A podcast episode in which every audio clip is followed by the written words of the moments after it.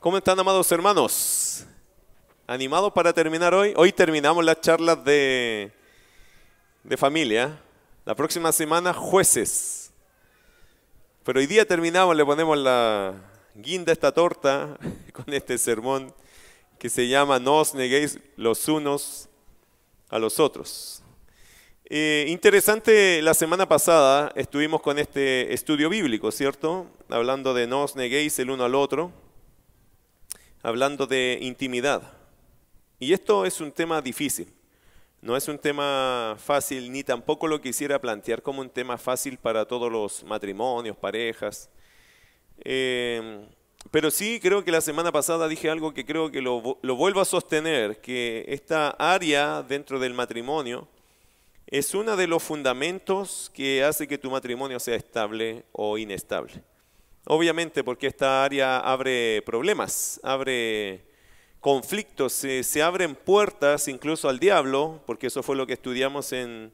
Y si usted aproveche de ir a Primera de Corintios capítulo 7, verso 5, que es donde partimos este asunto nosotros, eh, como mandato divino, ¿cierto? Porque toda esta secuencia, esta sección que hemos hecho de estudios tiene que ver con mandatos divinos para la familia. Y en este caso este mandato termina siendo un mandato de, del matrimonio, de las parejas. Es, difícil a veces, hermano, plantear esto cuando tenemos un grupo de hermanos, eh, no solo parejas, ¿ok? Porque yo entiendo que algunos están en diferentes etapas de su vida, pero siempre que predico estos estudios, siempre pienso que esto te va a servir a ti o a través de ti alguien puede ser edificado, animado, aconsejado. Porque estas áreas, hermanos, son tan delicadas y a veces necesitamos la instrucción y a veces son otras las personas que lo necesitan. A veces nosotros y a veces es a través de nosotros que personas van a ser orientadas. Y por eso siento que esto siempre es un aporte. Ahora, la semana pasada hablamos un poco de esto, no os neguéis el uno al otro, hablando de la intimidad, pero nos toca una segunda parte de ese mismo tema que tiene que ver con consejos para un matrimonio íntimamente saludable. Y esto es una cuestión muy importante, consejos para un matrimonio íntimamente saludable. ¿Qué consejos se le pueden dar a una pareja donde esta área no está funcionando, algo está afectado, algo no ha funcionado durante mucho tiempo, o algo se está afectando, o comenzaron a tener conflictos, o se casaron y inmediatamente tuvieron conflictos en esta área. Porque, ¿qué quieren que les diga? Tenemos de todos los casos, no en esta iglesia, sino en la vida, existen todos los casos. Personas que se casaron y empezaron inmediatamente con un tema, un problema allí severo con respecto a la intimidad. Otros que después de que tuvieron los primeros hijos o el primer hijo empezó el problema de la intimidad. Otros que por temas económicos empezaron a, y por problemas de la vida que no tenían nada que ver entre la pareja, también empezaron a sufrir eh, en esta área de la intimidad y así, etcétera. Tenemos una gama enorme de situaciones por las cuales la gente podría tener algún tipo de conflicto. Obviamente hay varias cosas que podrían acrecentar eso y a veces la gente cuando tiene este tipo de problemas no busca consejo. Ahora, en esta área, mis queridos hermanos, muchos se evaden, evitan, no quieren buscar consejería. Nosotros ya lo hemos palpado acá después de tantos años. Eh, los pastores somos como los médicos o los zapateros, ¿cierto? Si es bueno, todos los buscan. Y después no se cambian de ese consejero, de ese zapatero, de ese médico o de ese mecánico, ¿cierto? Somos como una especie de personaje al cual la gente recurre si le tiene confianza. Y eso es un proceso no solamente de verlo en la Biblia, sino experimental. Porque para ir a golpear la puerta del pastor y decir, pastor, sabe que necesitamos consejo en esto, es un paso de confianza. Y eso no, todo, no toda persona lo logra romper. Pero sí le puedo decir algo, y quizás con un poco de satisfacción o alegría, que las personas que han buscado consejo en esta área, que no han sido muchas, les ha ido mejor que cuando no estaban con consejería. Como todas las cosas, como todas las personas, es a veces más sencilla la solución de lo que uno se imagina. Pero se necesitó pasar por un proceso de consejería.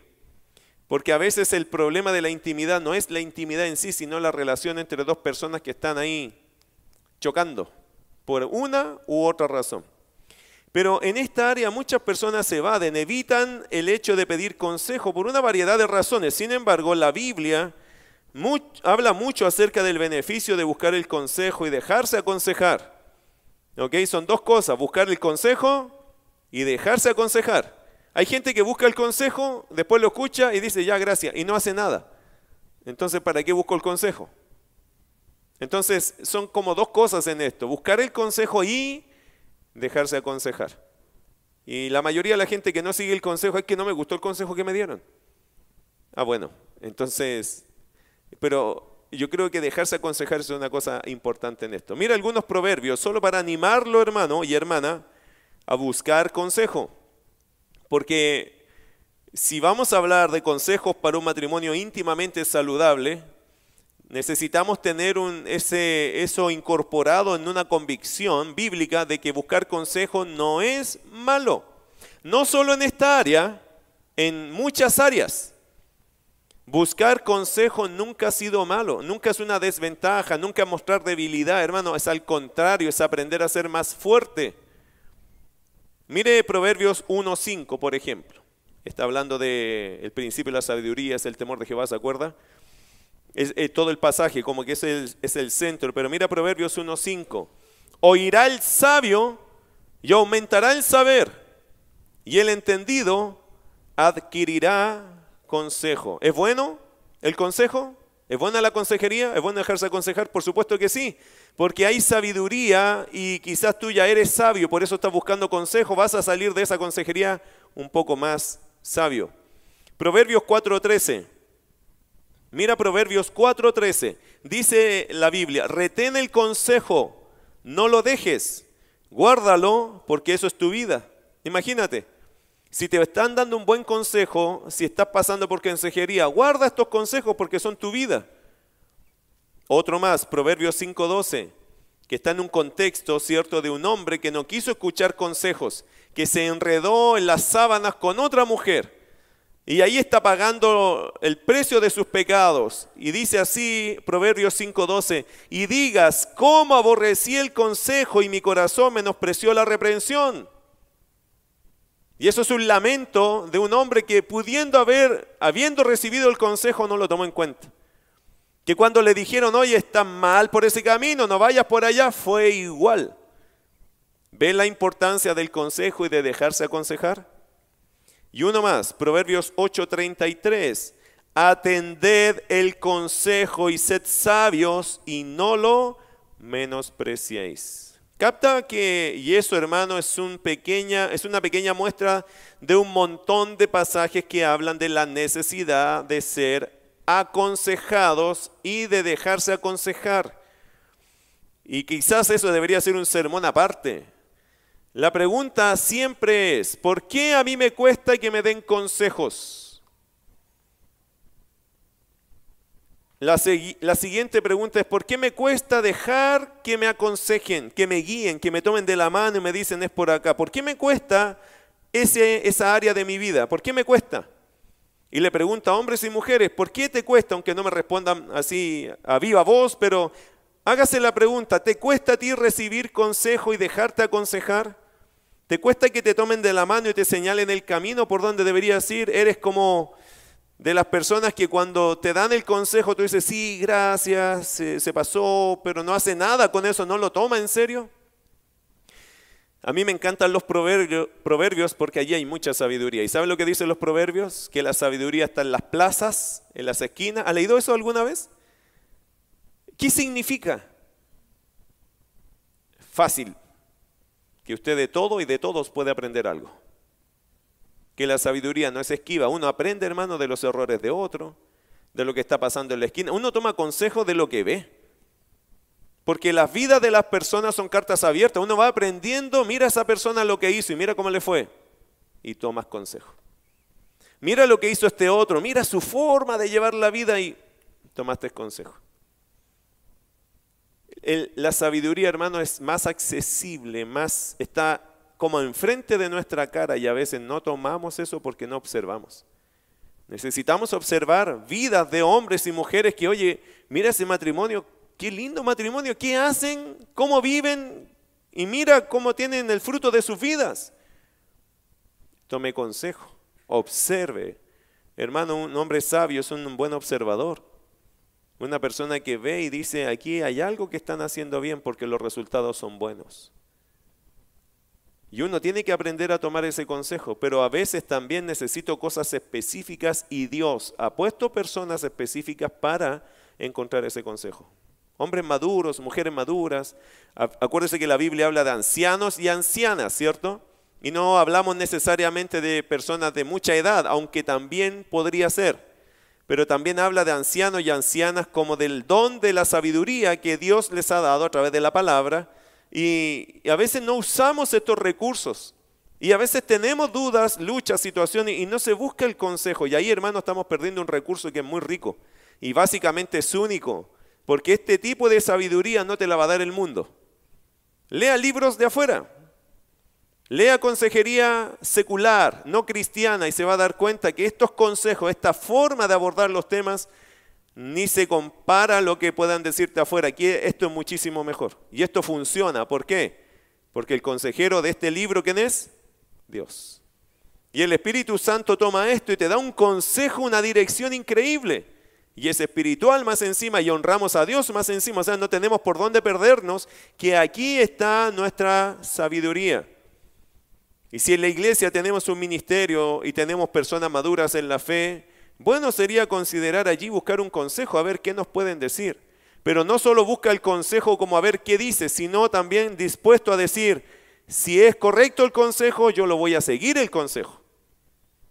Y te digo algo, yo creo que bastante bien le iría a todos los que se dejan aconsejar.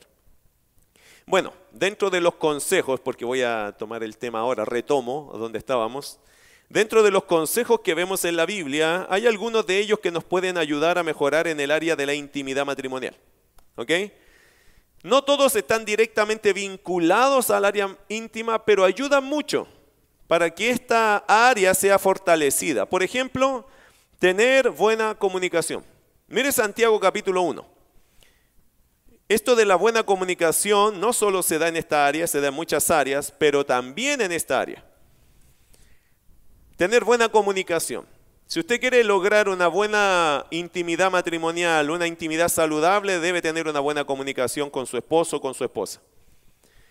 ¿Qué significa eso? En términos prácticos, quiero ser bien práctico con esto porque es el último sermón, pero quiero darte algunas ideas prácticas de esto. ¿Qué significa? Contar tus temores, aprehensiones, incomodidades, etc. Saber entender estos temas y buscar una solución.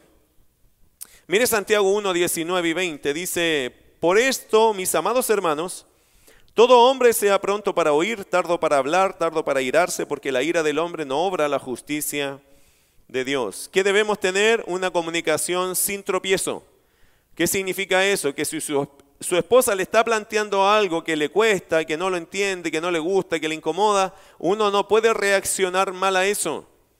Si el esposo tiene algo que decirle a la esposa, no le puede incomodar a ella esa comunicación. Están tratando de entenderse en un área que es delicada. Por eso la buena comunicación es una cosa fundamental para que la vida íntima del matrimonio sea saludable no me gusta, no, no me entiendes en esto, no, no, me, no me siento cómodo o cómoda, y al otro lado recibirlo, ok, no hay problema, y vamos comunicándonos. Porque nadie, hermano, nace sabiendo estas cosas. La verdad, siendo muy honestos, yo creo que a ninguno de nosotros nos dieron orientación en esta área antes de casarnos, ¿o sí? A ver, ¿cuántos de acá recibieron consejería orientadora en esta área antes de casarse? Uno, dos, tres, Cuatro. ¿Y los demás? Es una pobreza, hermano, esto.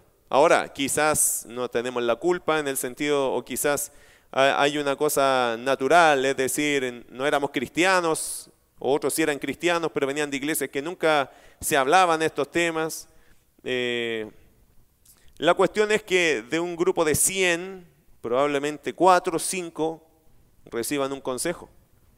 Entonces, claro, llegamos a la vida matrimonial y esta es una parte muy esperada, anhelada por el hombre, ¿cierto? Por el esposo. La esposa también, pero tiene otra expectativa. Nosotros tenemos distintas expectativas en esta área.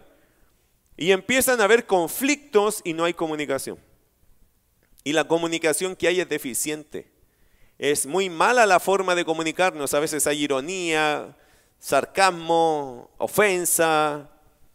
Eh, y eso, hermano, dificulta mucho que esto pueda ser algo saludable. Tener buena comunicación es un buen principio, o podemos comenzar con ese consejo. Tenga buena comunicación, mejore su comunicación en esta área para que pueda haber una vida matrimonial íntima saludable. Segundo consejo, Cantares capítulo 4, y aquí me voy a ir al libro por excelencia de esta área, ¿cierto? Cantar de los Cantares. ¿Cuántos de ustedes han leído Cantar de los Cantares? Nadie. Levanten la mano, a ver, ¿quién lo ha leído? Listo. Los solteros no lo lean, ¿ya? No tiene para qué, no tiene necesidad de leerlo todo. dicen, ¿ah? yo no he descubierto eso, no lo he corroborado, pero dicen que los judíos no dejan que este libro sea leído por solteros, dicen. Pero un casado sí lo tiene que leer. Y aquí hay muchos buenos consejos para un casado, pero es como es poético y es poesía hebrea, no siempre se nos hace tan fácil entenderla. Pero quizás podemos recoger algunos principios que son notorios acá. Número dos, segundo consejo. El primero, buena comunicación. ¿Lo anotó? No lo anotó. Ya se lo había olvidado. Buena comunicación, hermano. Hay que comunicarse. Situaciones que son incómodas, difíciles, que, o a lo mejor que sí le gustan. Eso tiene que comunicarse. Porque uno va construyendo un camino y por ese camino tiene que ser guiado y eso es a través de la comunicación. No hay otra forma de entender si esto está bien o esto está mal, si hicimos algo bueno algo malo. Eh, es comunicarse, comunicación, con una confianza entre esposo y esposa. Número dos, segundo consejo, procurar una buena presencia. ¿Será que eso sirve? Mire Cantares capítulo 4, verso 11. Me llama mucho la atención el Cantares, da muchas cosas eh, prácticas. Mire Cantares 4.11 y después vamos a ver el 5.16. Pero mira lo que dice. ¿Lo pueden leer las mujeres? ¿Lo tienen allí? Ya, léalo conmigo. Dice, como panal de miel destilan tus labios, oh esposa. Miel y leche hay debajo de tu lengua. A ver, paremos ahí. Qué examen, ¿o no? Qué cosa más profundo, diría yo. ¿Cómo el hombre sabe eso? Ah, porque estamos hablando de qué? De vida íntima. Otra vez, como panal de miel destilan tus labios, oh esposa. Miel y leche hay debajo de tu lengua. Y el olor de tus vestidos, como el olor del Líbano. No tengo idea cómo huele el Líbano. Pero supongo por el contexto que es algo ah, inspirador, ¿no? Debe ser algo, yo me imagino que algo espectacular, no tengo idea, pero suena bien. Procura una buena presencia. Mire 5.16 y después le voy a hacer el comentario. 5.16. Su paladar, ahora está hablando del hombre, su paladar dulcísimo y todo él, ¿qué dice hermanas? ¿Usted codicia a su esposo? Gracias. Su paladar dulce. Después me voy a reír de usted un rato, espérenme, espérenme un ratito. Su paladar dulcísimo y todo él codiciable. tal es mi amado, tal es mi amigo, doncellas de Jerusalén. A ella, a esta mujer le preguntaron, ¿y qué tanto es tu esposo? Oye, ella como que está esperando la pregunta. Si usted se fija del versículo 9, dice, ¿qué es tu amado más que otro amado? Oh, la más hermosa de todas las mujeres. ¿Qué tanto, qué tanto color le das con tu esposo que lo andas buscando? ¿Qué, ¿Qué tanto es? Oye, parece que le hubiesen dicho, lárgate con un discurso. Y termina en el verso 16, su paladar dulcísimo y todo el codiciable, tal es mi amado, tal es mi amigo. Y ella no tiene reparo en decir lo hermoso que es su esposo. Interesante, ¿no? Segundo consejo, procurar una buena presencia. Alguien dijo lo siguiente, todo entra por la vista, ¿cierto? Y esto es importante considerar si reconocemos que todos somos visualmente atraídos, aunque debemos ser honestos que esto no es igual en hombres que en mujeres. Y ahí el hombre frustrado que cierto va al gimnasio y saca sus músculos y se empieza a sacar la camisa y después los pantalones y queda allí delante de su esposa en, una, en un atuendo muy sensual y la esposa está con el celular. Y se puso el pijama el hombre, ya después de cinco minutos le empezó a dar frío, se puso el pijama. Y la señora así como... Y nunca se dio cuenta de lo que él quería hacer. Y el hombre se paseó para allá, para acá, ¿cierto? Así, para que lo vieran, ¿cierto? Para que le dijeran algo. Cinco minutos se empaló de frío, se puso el pijama, se acostó y la señora nunca se dio cuenta. Porque no es lo que... No es la inclinación de la mujer en realidad. Pero si hubiese sido al revés, y por eso digo, hay algunos que están frustrados, que, eh, amén, que es verdad, que no son así, ¿cierto? Si, si yo les pidiera levantar la mano, no lo voy a hacer, pero no son así las mujeres, no les interesa ese cuento como que no, no es su, y no voy a decir que todas, pero hablemos de un 99%, hermano. Eh, si hubiese sido al revés es distinto. Nosotros ni siquiera necesitamos los cinco minutos, es mucho para nosotros, sería glorioso. Y la mujer no hace eso, y después vamos a hablar de ese tema también. Pero me llama mucho la atención que nosotros sí los hombres somos muy visuales, y la mujer igual, pero de otra forma. Porque también es visual, pero no es la misma visualización que, que nosotros creemos que es. Ahora, esto igual nos debe llamar a nosotros a algo importante para, para irnos al punto procurar una buena presencia.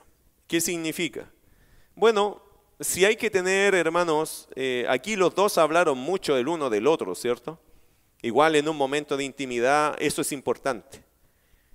Por lo tanto, uno llega a una conclusión, que uno debe cuidar su presencia. En este caso, nos debe llamar la atención, hermanos, de cuidar nuestra salud, de cuidar nuestro cuerpo, de cuidar nuestra apariencia y también cuidar nuestra higiene. Son cuestiones fundamentales en lo que es una vida íntima matrimonial saludable. Ella se nota que se preparaba para él y él se nota que se preparaba para ella, se cuidaba para ella. Por eso, queridos hermanos, en ese aspecto uno no tiene que ser muy como espiritual, ¿ah? porque hay algunos que dicen, no, si yo la amo en el amor del Señor. Y, de verdad, hermano, yo creo que suena espirituales. Yo la amo en el amor del Señor, no importa cómo sea. Ya, bueno, qué, lindo, qué espiritual. Yo no soy tan espiritual en realidad, hermano. Y ni me pida eso porque no, no, no funciona así. Yo funciono con ver a mi esposa y que me guste mi esposa y ver lo que tengo delante mío. Incluso yo me miro al espejo y si no me veo bonito yo, tampoco me gusto. Y hago cosas para que sea más bonita mi imagen. me cuido. Porque yo entiendo algo, si, ni a mí mismo me agrado, ¿qué le voy a agradar a otros? Y eso, hermano, es una cuestión de autocuidado. El aliento, la higiene, ¿cierto? El acostarse limpios, son cuestiones que son fundamentales para ayudar al ambiente del amor. Si no es así, estas cosas no funcionan. Si mi esposa me está sugiriendo algo, mi amor, no coma ajo a las 10 de la noche, yo tengo que hacerle caso, ¿cierto? Pero en realidad mi amor no comía vaya a lavarse los dientes. Entonces, es decir, uno tiene que dejar que la otra persona porque uno, ¿cuál es el punto de todo esto, hermano? Agradar a tu cónyuge. Es agradar a la persona que está a tu lado. Si en, el, si en el fondo de todo esto, hermano, tiene que ver con agradar a su esposa y su esposa agradar a su esposo, esa es la idea. Por eso, mis queridos hermanos, es cuidar de ser agradables el uno para el otro. Y este es el punto de, una intimidad matrimonial saludable. Si no estamos agradados el uno del otro, vamos a tener conflictos. Tarde o temprano eso va a decir eh, incomodidad, un poco de alejanía, un poco de frialdad, se acaba la pasión. Y este tema, hermano, de la intimidad es bien delicado en una pareja. Porque en algún punto se empiezan a acostumbrar a vivir cada uno en un rincón de la cama o en un extremo de la cama ya no hay abrazos, ya no hay besos, ya no hay pasión. Eso pasa. Y el que tiene que cuidar eso es el esposo y también la esposa. Un tercer consejo que la Biblia nos ofrece. Efesios capítulo 4, verso 26 al 27. Me salgo de cantar eso un ratito, pero prometo que volveré allá. Efesios capítulo 4, versículo 26 y 27.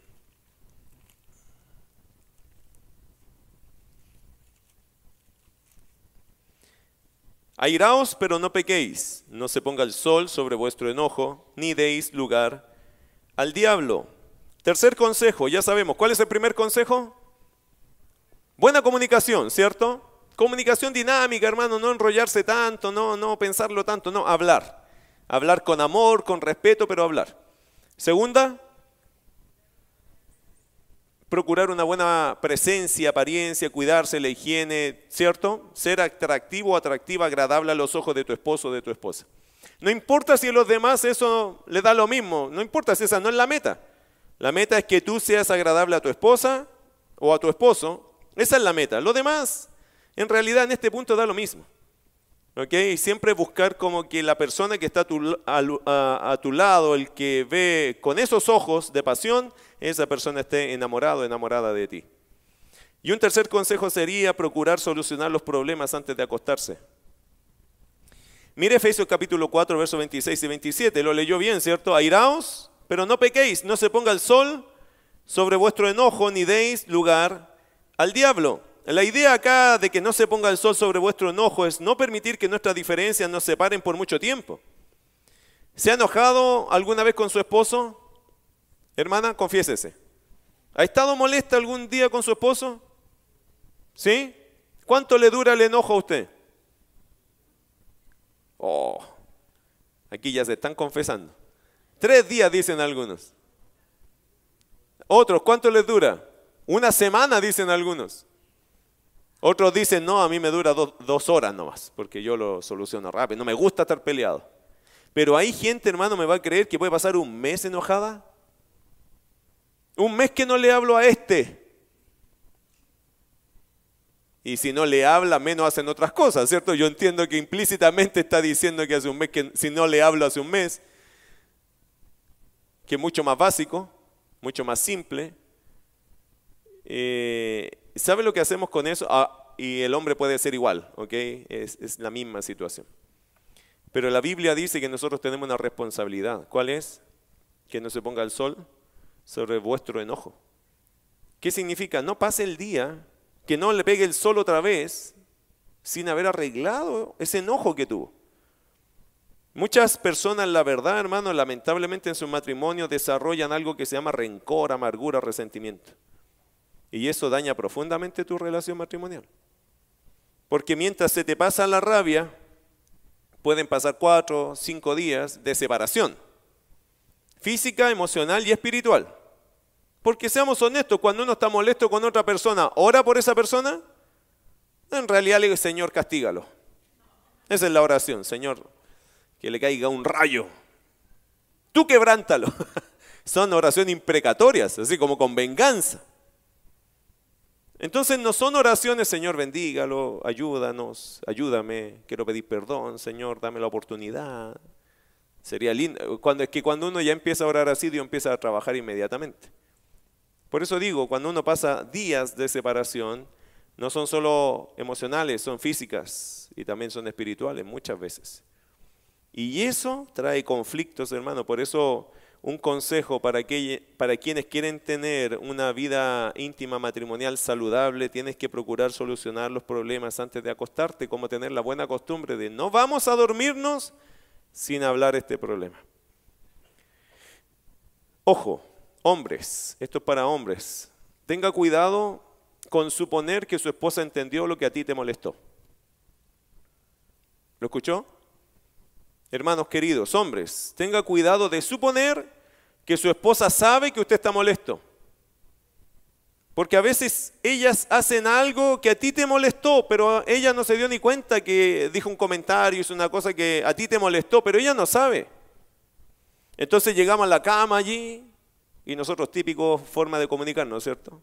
En vez de buenas noches, nos damos vuelta y esperamos la reacción. ¿Qué te pasa? ¿Está enojado? No, no, no me pasa nada para que ella vuelva más humilde, ¿cierto? Porque el tono no nos gustó, un poquito más humilde. Y ahí empezamos un juego que al final ella dice, porque puede tomar la otra decisión, ¿cierto? Ah, sí, ya se le va a pasar. sí, ya lo conozco. Porque hacemos terapia nosotros, ¿cierto? Somos medio terapeutas, a veces somos re malos terapeutas porque en cinco minutos ya, chao, duérmete, yo tengo sueño. Si quiere hablar, mañana hablamos. Y eso, hermano, empieza a generar estos anticuerpos entre la relación. Y ya después ya es costumbre. Lamentablemente algunos ya tienen costumbre que cuando pelean son tres, cuatro, cinco, seis días. Y eso creo que el Señor nunca nos ha dado permiso a nosotros, en realidad, nunca nos ha dado permiso de mantener un enojo más de un día. Por eso una buena costumbre debería ser, no me voy a dormir sin hablar este tema. A veces hay cosas que a mí me molestan, como también a mi esposa hay cosas que le molestan, pero me gusta cuando ella me dice, ¿sabes qué? Yo te quiero decir tal cosa, pero no me quiero quedar con esto porque me molestó. Yo trato de practicar lo mismo con ella. Pero eso nos ayuda. Increíble cómo eso aliviana la carga emocional. Y uno, hermano, vuelve a unirse, vuelve a dormir abrazado, vuelve a orar tranquilo. Pero cuando hay estos conflictos, uno no puede ni abrazar, ni quiere ser más expresivo, ni tampoco ser muy amoroso, y la mujer igual. Entonces, ¿cuál es el consejo que Dios nos da? Que nosotros, hermanos, tenemos que solucionar los problemas antes de acostarnos o antes de levantarnos. Nosotros ya debemos tener solucionados nuestros conflictos, nuestros enojos. Aquí hay un no y un ni que me interesa que usted lo vea, versos 26 y 27. Son tan cercanos que casi no se pueden separar. No se ponga el sol sobre vuestro enojo ni deis lugar al diablo. Otra vez aparece el diablo. ¿Se acuerda que lo leímos en 1 Corintios 7? El diablo también apareció ahí cuando dice que el hombre y la mujer deben cuidarse en, la parte íntima, porque si no Satanás vendrá y tentará. Y aquí aparece otra vez el diablo. Pablo lo vuelve a citar en un tema de falta de perdón o, o estar enojados. Y dice Pablo, ni deis lugar al diablo, como que el diablo le encantan estos conflictos, ¿no? Uno puede entender que cuando una pareja está separada, enojada, el diablo puede estar obrando rápidamente allí. Por eso creo que Pablo dice, no le den la oportunidad. Arreglen esto antes de que amanezca otra vez. Para que no le den la oportunidad a uno que destruye. Lo mismo dice Pablo, no os neguéis el uno al otro para que no os tiente Satanás, porque se da cuenta que a través de una acción y de otra acción, ambas desobedientes, por cierto, el enemigo siempre está allí. Como que está esperando que uno se caiga en estas cosas y empieza a trabajar. Por eso, hermano, no hay ninguna cosa rara que cuando pasan estas cosas, la gente llega acá más de alguna vez, no, yo no lo soporto, no, no la soporto, nos vamos a separar. Y uno empieza a hablar, ¿qué pasó? y después terminan unidos, se van de la mano para la casa, pero ya venían con una idea no de Dios, sino una idea de quién? Del diablo, si al diablo le encanta dividir y puede dividir nuestra familia de esa forma, nuestro matrimonio. Así que hermano, no y ni son dos negaciones que hay acá. No se ponga el sol sobre vuestro enojo, ni deis lugar al diablo. Creo que somos nosotros los responsables de permitirle al diablo que a veces se meta en nuestra relación. ¿Por qué? Por falta de perdón. ¿Por qué? Porque estamos enojados. ¿Por qué? Porque nuestro orgullo está allí o porque no queremos arreglar las cosas. Como que nos es más fácil vivir enojados que vivir en la reconciliación. Y eso está mal. Eso está mal de nuestro carácter. Tenemos que pedirle al Señor humildad para decir, no, Señor, no, yo no voy a ceder a este enojo. Estoy enojado un rato, pero voy a pedirte perdón, voy a pedir un minuto de espacio. A veces yo hago esto, mira, dame 10 minutos porque si hablamos ahora no va a ser bueno, pero dame 10 minutos. Necesito salir a orar o irme a la pieza a orar y después conversamos. Pero no dejo eso pendiente para otro día, no, dame, dame 10 minutos, es que necesito buscar esa calma de Dios y luego conversamos. Pero el compromiso es arreglar las cosas. Amén. ¿Sí? Están comprometidos con la verdad de Dios, ¿cierto? Ok, ya tiene tres verdades de Dios que son sus consejos. ¿Cuáles son? Número uno, buena comunicación. Número dos, procure ser buena presencia, procure tener buena presencia. Número tres, procure solucionar sus problemas antes de acostarse. Número cuatro, este es solo para hombres, así que hermanas, tápense los oídos. Cantares capítulo 4, les prometí que volvía a Cantares, así que volvamos allí. Consejo número cuatro, pero este es para hombres. Después voy a, dar uno para mujeres. No le puedo pedir a mi esposa que venga acá a decirlo, pero lo voy a decir yo. ¿ok? ¿Qué dice Cantar de los Cantares capítulo 4? Versículo 12 al 16. Y este es el consejo, hombres, anótelo por ahí. Lo voy a hablar de forma metafórica. Hombre, no se tire a la mesa de cabeza. El que lee, entienda. Esto es para hombres. Hombre, no se tire de cabeza a la mesa. O no se tire a la mesa de cabeza. No llegue y se abalance. Como dice alguien por ahí, el hambre no justifica el descontrol. a veces, hermanos, han pasado días, ¿cierto? Y a algunos se le hacen eternos los días. Entonces, cuando hay que comer, se tiran de cabeza. O nos tiramos de cabeza, nos volvemos medio locos. Mire, Cantares capítulo 4, verso 12 al 16. Aprendamos de uno que se maneja en esto de forma espectacular. Mire el verso 12 del capítulo 4 de Cantares. Huerto cerrado eres, hermana mía, esposa mía, fuente cerrada, fuente sellada. Tus renuevos son paraíso de granados con frutos suaves, de flores de aleña y nardos, nardo y azafrán, caña aromática y canela. Con todos los árboles de incienso, mirra y aloes, con todas las principales especias aromáticas, fuente de huertos, pozo de aguas vivas que corren del Líbano. Levántate, Aquilón, y ven austro, soplad en mi huerto, eso lo dice ella, despréndanse sus aromas, venga mi amado a su huerto y coma de su dulce si yo le pregunto qué entiende hermano de esto, probablemente me va a decir, pastor, qué bonito, pero yo no entiendo poesía. Pero se lo explico. Al principio él dice fuente cerrada, fuente sellada. ¿Qué significa? Empezamos el cortejo. Y él es delicado para tratar el cortejo, o sea, va descubriendo poco a poco, con calma, con pasividad, todas las áreas femeninas y él está descubriendo y disfrutando el proceso. Está dando un paseo por el cuerpo de su esposa. Pero no está, está dando un paseo, ¿ok? Está disfrutando el paisaje, las sensaciones, está caminando por esto con calma, no con desesperación, con calma. Y fíjate algo interesante, después de todo su cortejo, sus palabras, sus ternuras, su querer encontrarse con este huerto cerrado, sellado, que lo empieza a abrir de a poco, solo en el último versículo ella reacciona. ¿Qué dice ella en el último texto? La última parte, de hecho, despréndanse sus aromas, venga mi amado a su huerto y coma de su dulce fruta. Interesante. ¿Qué es interesante acá? Que él tuvo la paciencia la delicadeza, la ternura, eh, la pasión controlada para poder preparar a su esposa para el encuentro íntimo. Eso es. Y al final es ella la que le dice, ven. La convenció, la trabajó, le habló, la encantó, la llevó a un punto que ella estaba lista y dispuesta los hombres tenemos que aprender eso, ¿o no? Porque no es comer y correr. Ella dice, después venga mi amado a su huerto y coma de su dulce fruta. Ella estaba lista. Pero ¿cuándo? Después de que él tuvo un trato tierno, cuidadoso, sensible, apasionado, pero con gracia. Por eso el consejo para los hombres, hombres, no se tire a la mesa de cabeza.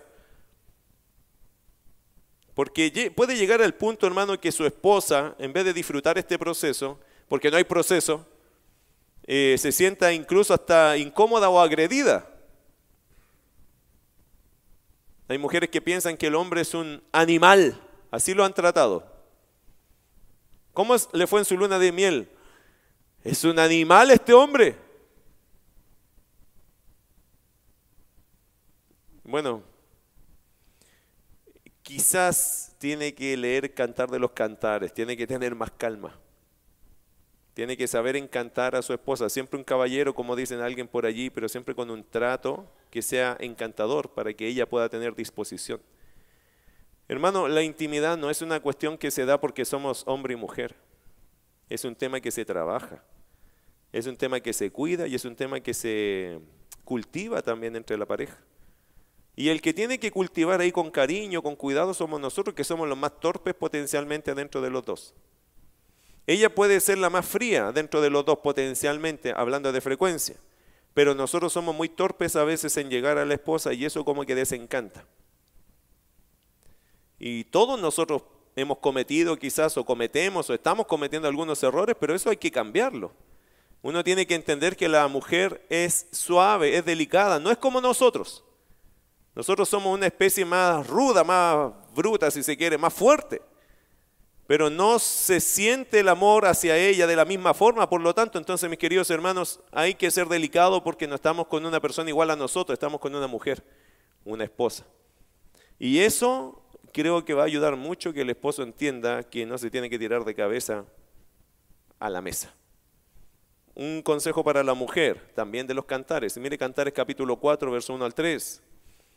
Mujer, un consejo para usted, no se esconda. No se esconda. Hay mujeres que hasta se han caído de la cama porque apagan la luz antes de acostarse, ¿se ha dado cuenta? Y ni saben dónde está la cama y ahí se acuesta, a veces chocan con el velador porque no quieren que las vean. Eh, y es típico eso, ¿cierto? Ah, pero no me veas. Y el hombre quiere puro verla. Y a veces es gracioso es gracioso, voy a decirlo así porque lo, he escuchado, lo he leído muchas veces y me da risa algo. La mujer dice, no, que yo soy tan fea, que yo no soy tan bonita. Y al final de que el hombre empieza a disfrutar esta, esta cosa de que ella se muestre, empieza a hacerle terapia psicológica. Empezamos a ser terapeutas. No, si tú no eres fea, tú eres bonita. Como el Shrek cuando le decía a la Fiona, ¿cierto? Pero yo te veo bonita. No, si yo soy fea pero si usted es bonita, a mí me encanta. Y uno empieza a hacer terapia psicológica al final y si yo te quería ver nomás, no quería hacerte una sesión de psicología, yo solo quería verte. Pero a veces las mujeres tienen complejos, tienen problemas con mostrarse a su esposo. ¿ah? Ahora, en un mundo tan destapado como este, hermana, seamos honestos. El hombre quiere ver a su esposa y disfrutar el cuerpo de su esposa. Pero la esposa a veces le niega el privilegio de ver. Y eso es malo. En realidad es malo para el hombre porque el hombre quiere ver a su esposa. Quiere contemplar la belleza que Dios le regaló. Y eso no es malo, eso no es pecado. Y a veces la gente entiende, no, pero es que eso es pecaminoso, porque no es pecado entre un esposo y una esposa verse. Estaba Adán y Eva desnudos y no se ¿Se acuerda del pasaje? No se avergonzaban, pero la mujer casada lleva años con su esposo y a veces hasta ahí le cuesta mostrarse a su esposo. Y el esposo dice, oh, qué rico te voy a ver, y pa, apagó la luz. Fome, pues hermana, no tiene ni un brillo, o sea, quiere, quiere que sea claro, no tiene ni un brillo que usted actúe así. Uno que se atrevió a decir amén, uno. Todos piensan igual, solo que, no, que yo soy espiritual, pastor. Estoy seguro que todos les gusta ver a su esposa desnuda o le gusta ver a su esposa en gloria y esplendor como Dios la mandó al mundo. Pero la mujer no le da ese privilegio al hombre. Y cuando está apenas sacando ese chaleco, ¡pop! apagó la luz. Y uno tiene que usar su imaginación. ¿Cierto? Y cuando escucha el porrazo, uno prende la luz, te caíste, mi amor. No tiene ni un brillo esa entrada a una cama, hermano. No tiene ni un brillo eso. ¿Cierto? O otras se cambian ropa en el baño y vuelven más vestidas de lo que se fueron. ¿Cierto? Uno no sabe si está con la esposa o está con un saco de dormir, porque viene acolchadita, así como que venía en ese envoltorio de esas cosas que se reventaban, porque uno no sabe qué está tomando al lado. Entonces uno dice, pero ¿cuál es la sensualidad de eso? Ni una, por hermana, ni una. Eso no es atractivo para el hombre de ninguna forma. Ahora si su esposo le dice, no, si yo igual te amo así, con ese, como, como acolchadito, hermano, sea honesto. No le tenga miedo a su señora. Dígale que eso para usted no tiene ni un brillo. Dígaselo, porque un día usted va a estar mirando a otra mujer que, sea más sensual y no, que yo quiero ser un buen esposo y, decirle las cosas que a ella le gustan. Pero si es mentira, eso a nada, ningún hombre le atrae eso. No es natural para nosotros eso.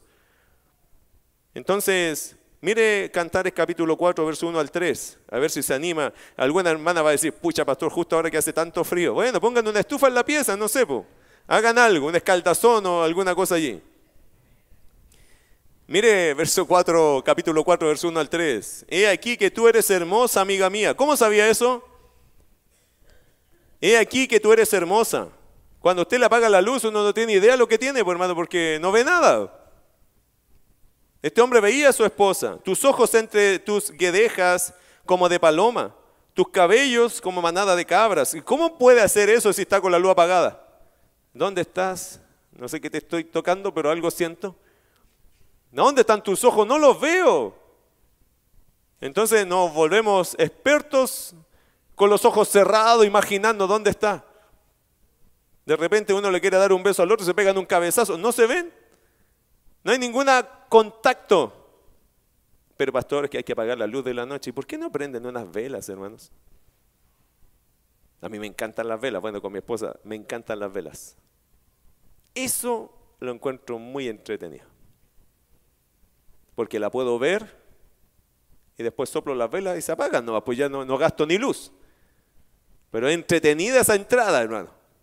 Hermana, hablen con mi esposa. Esas entradas son entretenidas. Son muy entretenidas esas entradas con velas. Mire versículo 1, tus cabellos como manada de cabras que se recuestan en las laderas de Galat. Se nota que este hombre miraba a su señora o no. ¿Cómo la disfrutaba? Verso 2, tus dientes como manadas de ovejas trasquiladas que suben del lavadero, todas con crías gemelas y ninguna entre ellas estéril. Tus labios como hilo de grana y tu habla hermosa tus mejillas como cachos de granada detrás de tu velo, etcétera, etcétera. ¿Qué quiero decir? Este hombre veía a su esposa y su esposa se dejaba admirar.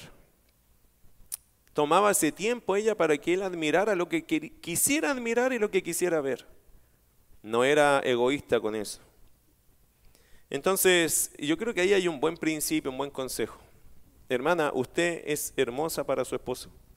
Disfrute el hecho de que hay alguien que te admira, te ama, te desea y encuentra tu cuerpo precioso. Disfrute el hecho de que alguien te encuentre hermosísima, bella, preciosa. Yo con mi esposa vemos todos los días crecer, veo, veo a mis hijos todos los días y cada día los veo más grandes. Y veo a mi hija, el otro día, ayer con la Susi, ella está creciendo. Yo quiero que mi hija sepa una cosa, que ella es hermosa. Porque yo considero que mi hija es la más bella del mundo, ¿cierto? Yo no quiero que ella tenga un esposo que no la encuentre tan la más bella del mundo como yo la encuentro. Yo quiero que ella tenga un esposo que la ame tanto y más que yo y la cuide tanto y más que yo. Para eso yo tengo que enseñarle a ella, hija, usted es bella. Si tu hija está creciendo con complejos, trabaja eso en ella. No que se crea la mismo mundo, ¿no? Pero que sea segura de que ella es una mujer bella y no se la entrega a ningún patán que lo único que quiere de ella es su virginidad, su inocencia. No se la entrega a ningún sucio.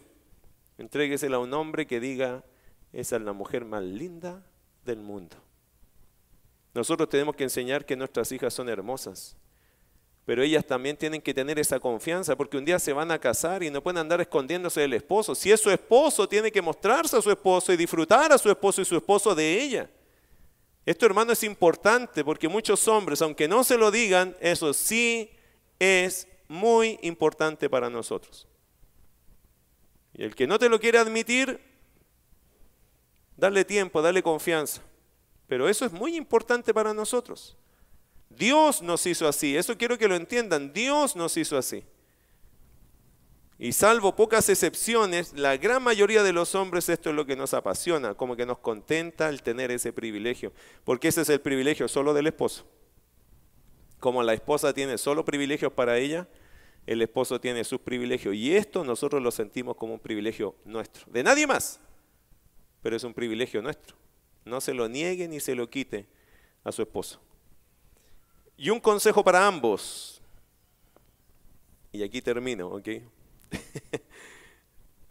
Me gusta meterme en problemas a veces con estas cosas, pero mire Cantares capítulo 2, verso 3. Voy a leer los versículos primero, después algo arrancando, ¿ok? Cantares 2, 3. Como el manzano entre los árboles silvestres, así es mi amado entre los jóvenes.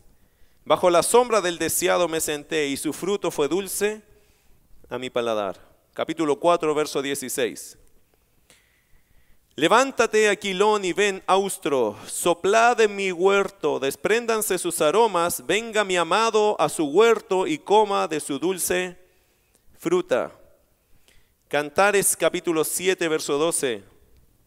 Levantémonos de mañana a las viñas, veamos si brotan las vides, si están en ciernes, si han florecido los granados, allí te daré mis amores.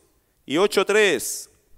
Su izquierda esté debajo de mi cabeza y su derecha me abrace.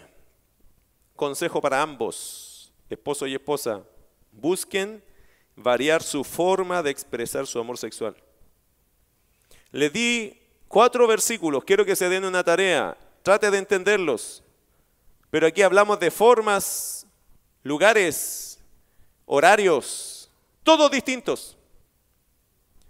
Porque mis queridos hermanos, aunque la intimidad es una, la forma de llegar a ella puede ser muy variada y entretenida. Y esto es de Dios para nosotros. Por eso creo yo que los judíos no dejarían que los solteros leyeran estos pasajes porque son pasajes íntimos, pero solo del esposo o la esposa. Hay mucha gente que dentro de una iglesia nunca le enseñaron que en este aspecto hay libertad y sufren por eso. Porque vienen de escuelas que son legalistas, que enseñan cosas que la Biblia no dice.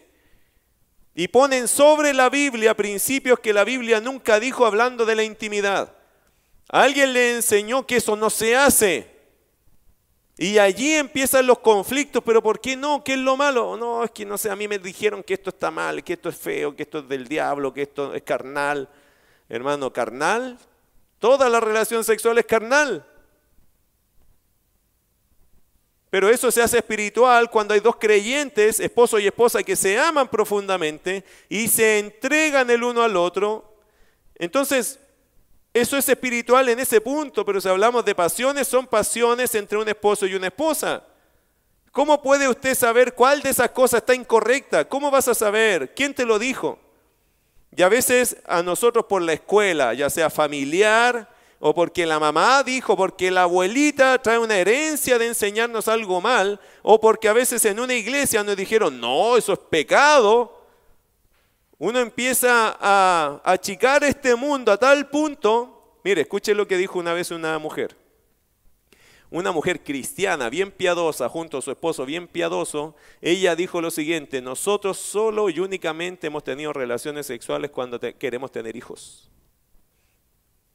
Porque yo veo en la Biblia, dice ella, que Adán conoció a Eva y engendró hijos. Así que ella entendió lo siguiente, si vamos a tener relaciones es solo y únicamente cuando querramos tener hijos. ¿Usted cree que eso va para un éxito o un fracaso matrimonial? Fracaso. Entonces, eh, Claro, tomó un principio bíblico que es correcto en un punto, pero no es la verdad de Dios. Es un punto muy equivocado y de algún lugar, de algún libro lo leyó. Así que tenga cuidado, hermano, cuando hablamos de estas cosas, de tomar consejos y solo enfocarse en una área y no y perder todo lo demás, porque en esta área la Biblia es sumamente libre para el esposo y la esposa. Es un área que pueden disfrutar, pero de una forma increíble. Y a veces nosotros de todo esto que tenemos, solo disfrutamos el mínimo de provecho.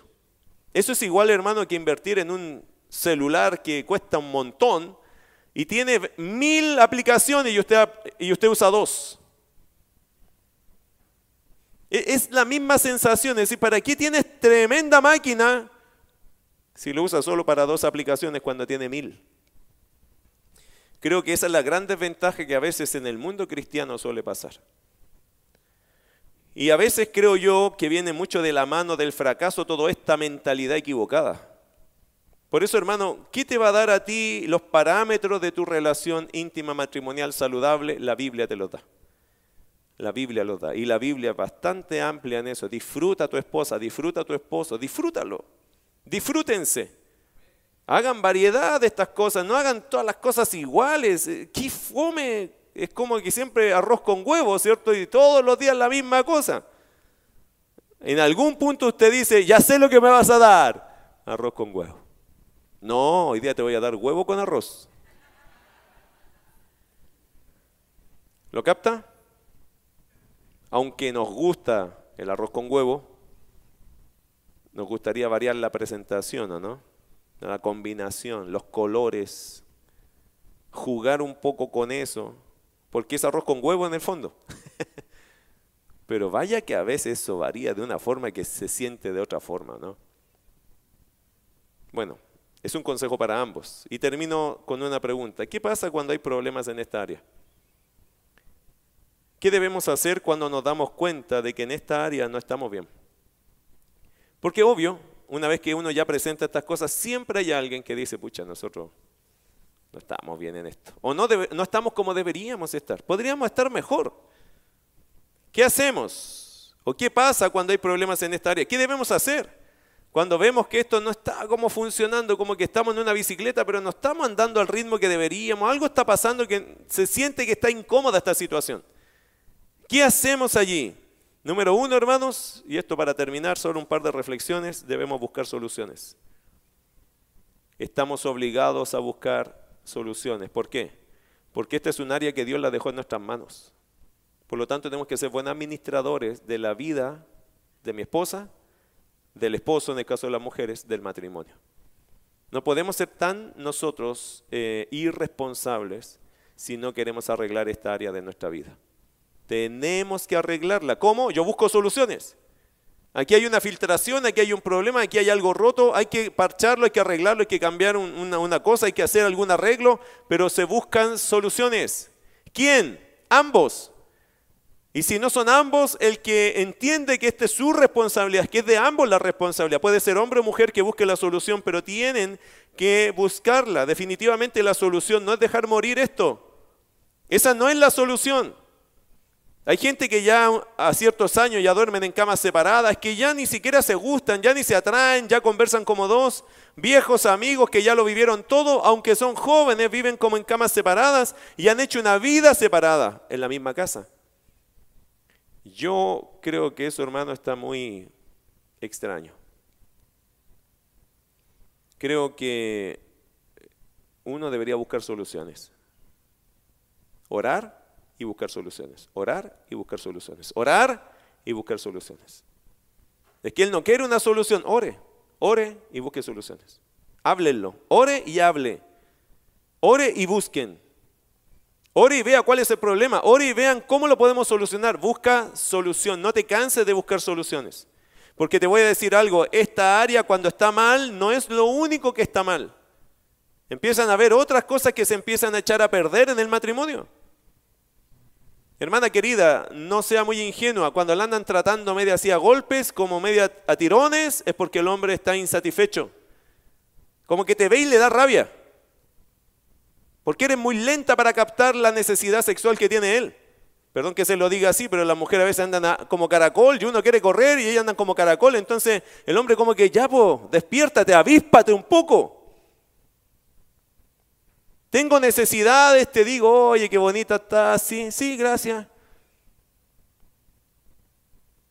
No, hermana, tiene que captar más rápido, tiene que ser más vivita.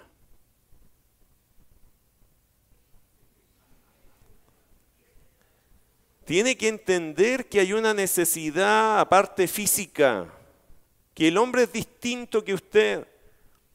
Tiene que aplicar un poco eso, decir, yo entiendo que a mí quizás yo no necesite. Oye, necesitas, sí. ¿Te gustaría? Claro. ¿De qué me estaba hablando? Hoy te gustaría con, claro, tengo un hambre. Hermana, está haciendo mala con tu esposo. Lo está haciendo pasar hambre. El pobre tiene frío. Necesita de ti. ¿Y sabe qué? No hay nadie más que le puede dar en esta área que tú. Entonces tiene que entender que Él es distinto a ti. Busquen soluciones. Búsquenlas. Si ya no hay pasión entre los dos, algo está pasando, ojo, no es normal que el hombre se dedique a ver tele. Eso no es normal, hermana. No es normal que el hombre solo sea un trabajólico y no quiera estar contigo. Eso no es normal. Él lo que está haciendo es dedicarse al trabajo porque está frustrado. Él se está dedicando a ver tele porque está frustrado, porque no le funcionan las situaciones con usted. Entonces encontró otro hobby para matar el tiempo y pensar en otra cosa, porque él está frustrado. Ojo, mujeres, cuando su esposo quiere puro ir a trabajar. Y llega a la casa y dice, ¿sabes qué? Me conseguí otro trabajo, me voy de nuevo. Sí, él está trabajando, pero está frustrado. Claro, a usted le conviene porque a llegar más plata a la casa. Pero eso no es el punto de esto. Uno tiene que pensarlo bien. Y si no, pregúntale a otras personas que ya tienen más años que uno cómo es la realidad, la triste realidad. Cuando un hombre no quiere llegar a la casa, preocúpate. Cuando el hombre está puro viendo el celular y no le interesa hablar contigo, preocúpate. Cuando un hombre tiene puros afanes y no tiene ningún afán que te relaciona a ti, preocúpate. Porque puede que haya una posible frustración. No en todos, pero muchas veces hay frustración en eso. Preocúpese, hermana, si usted no se siente estimulada a abrazar a su esposo, a besar a su esposo, a estar con su esposo, preocúpese. Haga un poco de ejercicio, mueva un poco esas hormonas, mueva un poco el, sistema eh, circulatorio, muévalo, porque te estás quedando dormida. Los hombres, como siempre, andamos haciendo fuerza, moviéndonos, eso nos mantiene activos. ¿Y a ti qué te mantiene activa? Mire, mover el celular así no te activa. ¿Qué quieres que te diga? Pero muchas hoy día, la pandemia de hoy, de todos nosotros, ¿cuál es? Ahí. Eso no te va a activar. Eso te va a distraer de muchas cosas. Por eso digo, mis queridos hermanos y hermanas, 1 Corintios 7, 5, la segunda parte dice, volved a juntaros en uno para que no os tiente Satanás a causa de vuestra incontinencia. El enemigo anda atrás de los matrimonios, sin duda, sin duda. Por eso, ¿qué debemos hacer cuando nos damos cuenta de que en esta área no estamos bien? Busca soluciones. Y número dos, debemos estar dispuestos. ¿A qué? A que esa solución la apliquemos a gastar tiempo en consejería si es necesario, a dejar un poco el trabajo, romper la rutina y salir con mi esposa de la mano, acostumbrarme a sentir su mano otra vez, a gastar una hora y salir al parque a conversar, aunque haga frío, con gorro y abrigo, pero ahí salimos. A apagar la tele y tener un tiempo de calidad. A volver a tomarnos ese café o lo que usted se tomaba para entablar una conversación ojos con ojos con su esposa. Acostar a los niños temprano y ya no dejar que ellos invadan hasta la noche de nosotros. Tienen que hacer cambios, tienen que estar dispuestos a esto. Tienen que dejar un día incluso de venir a, trabajar a la iglesia para dar un tiempo para ustedes. Porque a veces por estar en el ministerio de la iglesia también hemos perdido nuestro matrimonio. ¿Cuál es la gracia? Muchos de nosotros que amamos servir al Señor a veces no le damos ni un tiempo a la esposa y eso también está mal, ¿o no? Es igual que estar en un trabajo, trabajo, trabajo, trabajo, pero nunca estamos con ella o nunca están con él. Y eso también está mal. Debemos estar dispuestos, mis queridos hermanos. Como dice Santiago 4.17, ¿sabe lo que dice Santiago 4.17? Dice, y al que sabe hacer lo bueno y no lo hace, le es pecado. Y yo creo que nosotros, sabiendo que podríamos hacer algo mejor, si no lo hacemos, eso también es pecado en nosotros. Quiere que esto reviva, quiere reencantarse, quiere volver a tener una vida matrimonial íntima saludable, tiene que hacer ciertas cosas. Siga los consejos, aplique, tome tiempo, busque ayuda. Porque si quiere que esto de verdad brille y no sabe cómo hacerlo brillar, siempre hay alguien que nos puede ayudar en la fe. Siempre hay alguien que puede estar orando por nosotros. Amén. Vamos a orar.